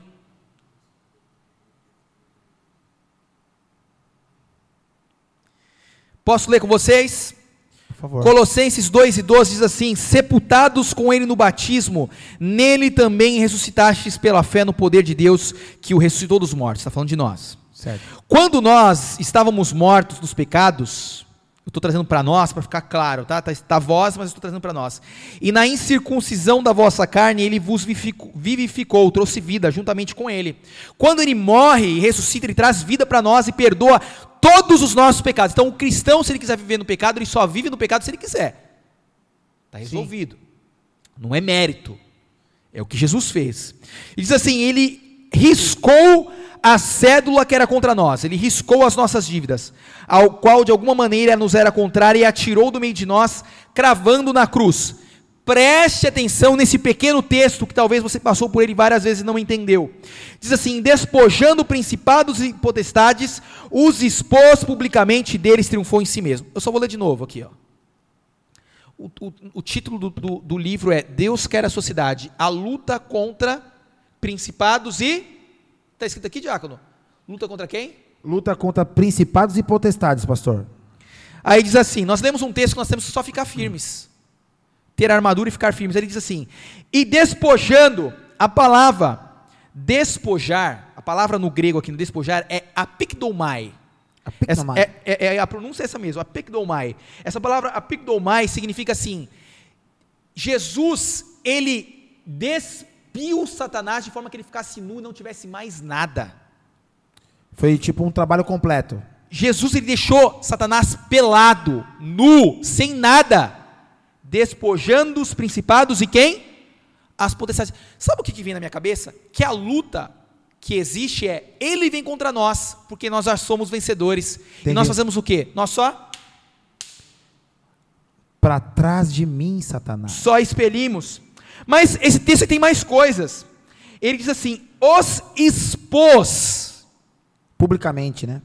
A palavra é dagmatizo, que significa assim, expor, explicar, mostrar para todos. Jesus ele não só, ele não só deixou Satanás é, despido, nu, sem nada. Ele fez o favor de quê? Ele mostrou, trouxe à luz. E além disso, ele trouxe isso publicamente. A palavra é parresia. Ah, sim. Essa palavra parrecia é deixar que todos vejam e também trazer ele num cortejo. Para que, quando você pega um, um, um, refugiado, alguém que foi preso em guerra, você traz para que todos vejam. Olha aqui, ó, esse aqui é o meu. Exposto. Esse aqui, ele, ele mostrou para todo o céu. Olha o que eu fiz aqui, ó. Interessante peguei... que a palavra paresia, o pessoal, quando vê algum objeto no céu, numa nuvem, chamam de paresia, porque provavelmente todos podem ver, Sim. com algo. Quando fala que trouxe ele publicamente, mas trouxe ele de uma forma como ele está preso e eu estou mostrando para vocês. Mas o que chama mais atenção é que isso não foi feito de uma forma assim é, triste. Foi feito de uma forma alegre. Diz assim, ó, ele despojou, ele deixou nu, ele, a, os principais e potestades que tanto é falado, ele expôs, mostrou, explicou, trouxe como um troféu de guerra e deles triunfou em si. Quando fala triunfou, a palavra é triambou, a palavra triambou. Significa certo. assim, que quando ele trouxe foi uma festa gigantesca, Nossa. magnífica, em que todos podiam falar assim: olha, parecia que ninguém poderia vencê-lo, mas ele conseguiu vencer e trouxe ele para nós. Foi uma festa gigantesca aquilo que Jesus fez. Para mim, esses três textos. Que texto esse aí? Hein? Eles que matam texto, o texto. livro. Ou seja, é importante fazer um trabalho na cidade? É. Porém, não é lidando somente com o espírito da cidade, é lidando com pessoas, lidando com a alma, lidando com os desejos da carne, trazendo vida para o espírito. Diácono, eu vou deixar você fazer Beleza. e já volta aí rapidinho. Pessoal, Licença, galera. Você viu que apareceu para vocês aí, deixa sua pergunta. Nossa, achei o máximo isso aqui, viu, João Pedro? Apareceu aqui, deixa sua pergunta. Surgiu um negócio aqui. Isso aqui funciona mesmo, rapaz? Caramba, estou me sentindo tiozão. Pessoal, deixa sua pergunta aí, você que chegou agora aí. Faz sua pergunta aí, fale alguma coisa aí que você acha aí. Chegou alguma já aí, P? Ainda não? Quê? Pode falar.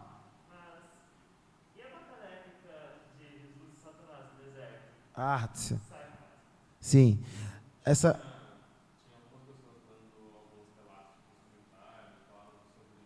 Ah. Ah, sei. O pessoal estava comentando. Tem uma aqui, ó. Ou a pergunta que você acha que as pessoas teriam.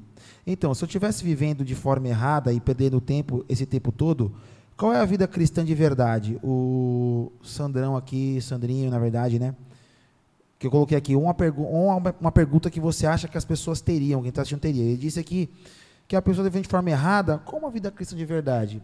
Gente, a vida cristã é literalmente você é, estava condenado, e agora você não sofre mais condenação, está em Jesus. Estando em Jesus, você passa a ter os benefícios de estar em Jesus. Estar em Jesus é estar sólido, é estar fixo em um lugar. Tanto é que a tentação do diabo ou coisas que acontecem na sua casa, muitas pessoas me perguntam: Poxa, eu me converti ao Senhor, mas meu pai, minha mãe, meu marido, minha esposa, sei lá, não é cristão. O diabo usa eles, não sei o que lá. Gente, tá bom. Mas o que a Bíblia diz sobre esses assuntos? O que a Bíblia diz sobre estar firme, sobre conquistar essas pessoas. A Bíblia fala, e para você ouvir a voz da Bíblia, você tem que ler, você tem que congregar. Então, para você ter, saber uma vida boa cristã de verdade, eu começo dizendo é, número um, congregue, numa igreja saudável. Número dois, leia a palavra. E número três, pratique a palavra. Para você descobrir o que é estar vivo em Cristo de verdade, é ter uma vida de sinceridade, piedade com Jesus. E, aí você acaba descobrindo. Tem mais alguma aí? Chegou mais alguma ou não? Chegou?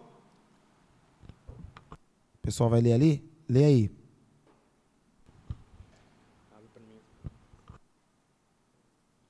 Eles vão ler aí para nós.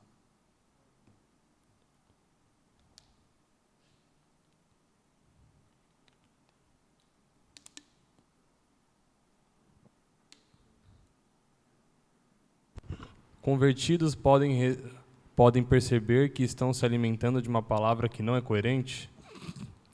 Fala aí, pastor. Pode falar? Gente, é o seguinte. O novo convertido sabe de que está ingerindo lixo. Fazer uma pergunta. A Sofia está com, tá com um aninho, né? Recém-feito. Um aninho e pouquinho. A Alana é recém-nascida, tem nem seis meses ainda. Bebe só leite. Pessoal, se você der para. Quantas vezes a gente ouviu falar de criança que engoliu moeda? Né? Criança engoliu moeda. A criança lá é, é, engoliu bolinha de gude. Gente, o recém-convertido, ele não tem a aptidão para saber o que está ingerindo, porque ele é novo, ele não sabe. E o que que Paulo prega? Prega Jesus ressuscitado, ressurreição dos mortos. Qual que é, pastor, a tríplice lá? É, são quantos temas? É ressurreição São seis. Está em Hebreus 6 e 2. Abre aí para nós aí, pastor. Ó, o pastor vai ler o que... Acho que está fechado seu microfone. Som? Tá aberto? Ah, isso. Tá. Ah, o pastor vai ler o que, que é o leite. O que, que é o leite? Fundamento, né? Isso. Leia aí para nós. Fundamental que todos saibam é: os primeiros rudimentos da doutrina de Cristo é prossigamos até a perfeição, a maturidade, não lançando de novo o fundamento de- do arrependimento de obras mortas, Um. fé em Deus, Dois, doutrina dos batismos, Três. imposição de mãos, quatro, ressurreição dos mortos, Cinco. juiz eterno. seis.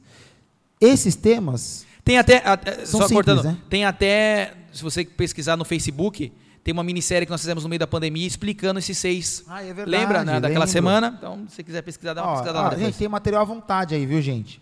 Pessoal, então o novo convertido, ele precisa navegar nesses assuntos primeiro. Aí o novo convertido chega lá, pastor, na igreja, sabendo que a igreja católica é um portal. Fica complicado, né? Aí foi detonar o rapaz. É, eu não indicaria esse Não livro. como ele saber. Esse livro aqui, por exemplo, eu não indicaria para. Então fica a dica para você que está nos ouvindo, para você saber ah, aon- em que pé que você está. Ai, será que eu estou bem? Será que eu sei a palavra o suficiente? Esse texto vai explicar para você qual a profundidade nesses assuntos. Você está bem nesses assuntos? Ah, não estou? Então se aprofunda no fundamento primeiro. E os outros temas, a nossa igreja tem o apoio. Você que está nos assistindo, você que está vindo aqui, eu conheço pessoas de muitos ministérios, pastor, que é, eu converso um pouco com elas e elas têm medo. Eu falo medo de verdade, porque às vezes estão numa igreja, tá tá fundamentado no ministério e, e sabe, o conselho que eu te dou é procure uma igreja sadia. Qual que é uma igreja sadia? Uma igreja saudável? Aquela que prega esses fundamentos sem poluição e que não inventa história fora da Bíblia. Tá com dúvida? Entra na nossa página no Facebook. Lá tem. Nossa, nós temos quase um ano de, de palavra, até mais, tem palavras antigas antes da Tem pandemia. muita coisa lá. Tem, tem a, a série do Pastor William, que é um Tem o resumão. canal no YouTube que tá com as pregações de domingo. Gente, tem um resumão lá. vamos tentar fazer uma série. Eu acho que o, o João Pedro vai fazer essa migração para o YouTube. A gente vai fazer uma playlist para vocês das séries do Pastor William, que é um resumo do Autoridade do Crente, né? É um resumo justo que vai deixar você ciente de onde você tem que ir. Cuidado com o que você ouve por aí, pessoal. Isso pode quebrar você. Tem outra aí? Só tinha essa daí. Você já respondeu duas? Foi, responde essa Vou aí. responder mais uma. Muitas dessas pessoas que acreditam eh, nisso que vocês falaram, falam muito sobre jejum. Mas afinal, qual que é o propósito do jejum? Fica magro. O jejum, na verdade, o próprio Jesus já explica, né? Se não me falha a memória, Mateus 12 também. Agora eu não lembro direitinho, deve ser Mateus 11. Enfim, nós explicamos lá no nosso curso Jejum Agradável que o jejum ele tem a finalidade. O jejum não tem a finalidade de vencer demônios. Porque se eu tiver que fazer jejum para vencer demônios, logo o sacrifício de Jesus não serviu para nada. E não precisava Jesus ter vindo. Eu faria os meus jejuns e resolveria o problema do pecado e o problema do demônio. Então, o jejum ele serve para nós nos con- contristarmos a Deus e ouvirmos melhor a voz dele espiritual. É, o que nós frisamos bastante no curso é que outras religiões, outras crenças Certo. também fazem jejum. Não é só o cristão que faz jejum. Não é só o judeu que faz jejum. Porque o jejum que Jesus está falando aqui é o jejum para o judeu. Entendi. Os cristãos fazem jejum, mas os judeus também fazem jejum. Então o jejum serve para que nós deixemos de lado um pouco a questão da nossa carne e da nossa mente para darmos atenção ao homem verdadeiro, o espírito. Lógico que a prática do jejum sem respaldo pela palavra, nós também falamos isso, gera problemas de ouvir-se coisas no mundo espiritual que não são de Deus. Porque essas outras crenças que não, são, que, que não estão ligadas com a palavra também fazem e escutam vozes, Diácono Renan, é, no mundo espiritual. Então o jejum ele serve para que nós deixemos de lado a parte material, física, e possamos passar adiante a ouvir coisas no mundo espiritual. Na Bíblia também, Novo Testamento, estou falando de coisas do Novo Testamento. Novo Testamento, no Velho Testamento aconteceram situações em que fizeram jejum para algumas causas, mas o Novo Testamento não, não, não incentiva esse tipo de jejum. O Novo Testamento incentiva o jejum para consagrar pessoas ao ministério.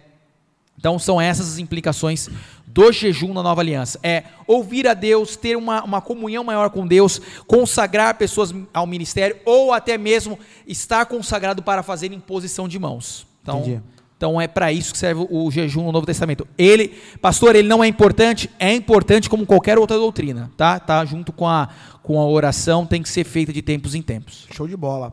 Pessoal, então é isso. Vocês gostaram? Eu gostei. Você curtiu, pastor? Com certeza, foi muito, foi muito Cara, legal. Eu curti. A gente deu muita risada, foi gostoso, Foi. bateu um papo sério. Mas aí, você leria esse livro? Você gostaria? Você leu, né? Você é um é livro contrário. É, é um livro que você, Você na- é um livro que você recomendaria para as pessoas? Depende. Você curte ficção? Star Wars? Se- Seria, seria um livro para ter na coleção, então. Sim, Star Wars. Pesquisa. Tipo, caramba, meu, que viagem maluca. Aí você lê esse livro. É, nós vamos. A gente pretende mais para frente fazer outras análises de, de outros livros, né? Mas assim, é um negócio que está bem. Tá bem enraizado nas igrejas, né? Infelizmente, muita gente foi na onda. Infelizmente. Pessoal, então estamos vendo uma época agora que eu espero poss- podemos contar com você. Nosso podcast aqui, ele vai ter outro só daqui a um mês. Então, mês que vem, tá? E o tema que a gente vai usar, adivinha, adivinha, adivinha, linkando com esse, vamos falar sobre exegese e hermenêutica. Ai, mas precisa, meu. Ô, meu, ô, meu, não precisa, meu. Pastor, precisa de exegese Com hermenêutica? certeza. Que é bom, né, pessoal? Com certeza. Porque você, imagina, tem um caso, rapidamente, a pessoa ficou assustada e disse, Diácono Renan, um cristão, é, eu tava, fiz um stories, eu estava num lugar, fiz um stories e estava tocando uma música secular no vizinho. E a pessoa achou que eu estava ouvindo música, o parangolé. E, e não estava. E aí essa pessoa postou um texto de Malaquias, tipo assim, isolado onde Deus está falando, e eu falei assim, olha, mas qual que é o contexto? A pessoa estava dizendo assim, que Deus iria amaldiçoar quem quebrou a aliança.